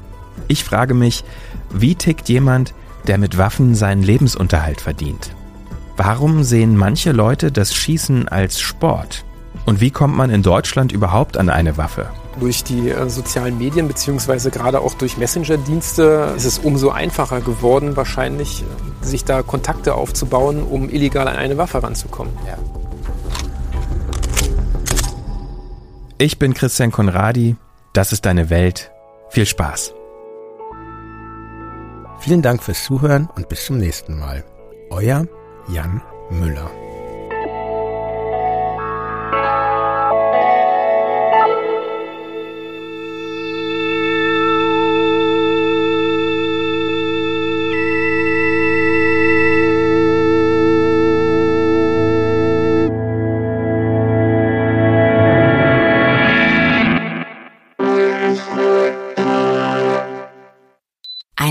Produktion von 4000 Hertz. Ich dachte ja, wir machen einen Podcast zusammen, Joko, und dann ähm, hängen wir einfach ab, einmal die Woche, unterhalten uns ein bisschen lustige Alltagsbeobachtung, manchmal politisches ja. Take, dies, das, Feierabend. Was stattdessen passiert, ich muss Sport machen. Schöne naja, Scheiße. Auf eine gewisse Art und Weise ist es aber auch abhängend, ne? ja gut, ähm, das ist aber so, so eine Entwicklung, die man natürlich nicht kommen sieht, wenn man einen Podcast beginnt, wo man aber, wenn man einen Podcast hat, wie wir beide, der jeden Donnerstag erscheint, äh, und Sunset Club heißt, sehr dankbar darüber ist, dass zum Beispiel ein Gast wie Kai Pflaume sagt, hast du nicht Bock auf eine Klimmzug-Challenge? Ja, und jetzt mache ich seit zweieinhalb Monaten, trainiere ich Klimmzüge, bald ist es soweit, die große Auflösung, habe ich es geschafft, einen Klimmzug zu schaffen, also habe ich es geschafft, ihn zu schaffen. Und die Laune ist im Keller bei mir, außer natürlich, wenn wir uns unterhalten miteinander, aber den Rest der Zeit, den ich nicht mit dir Podcast mache, mache ich ja Sport. Ja, äh, schaltet doch einfach ein und hört rein. Wir würden uns sehr freuen. Und wenn es euch nicht gefällt, sagt es bitte keinem.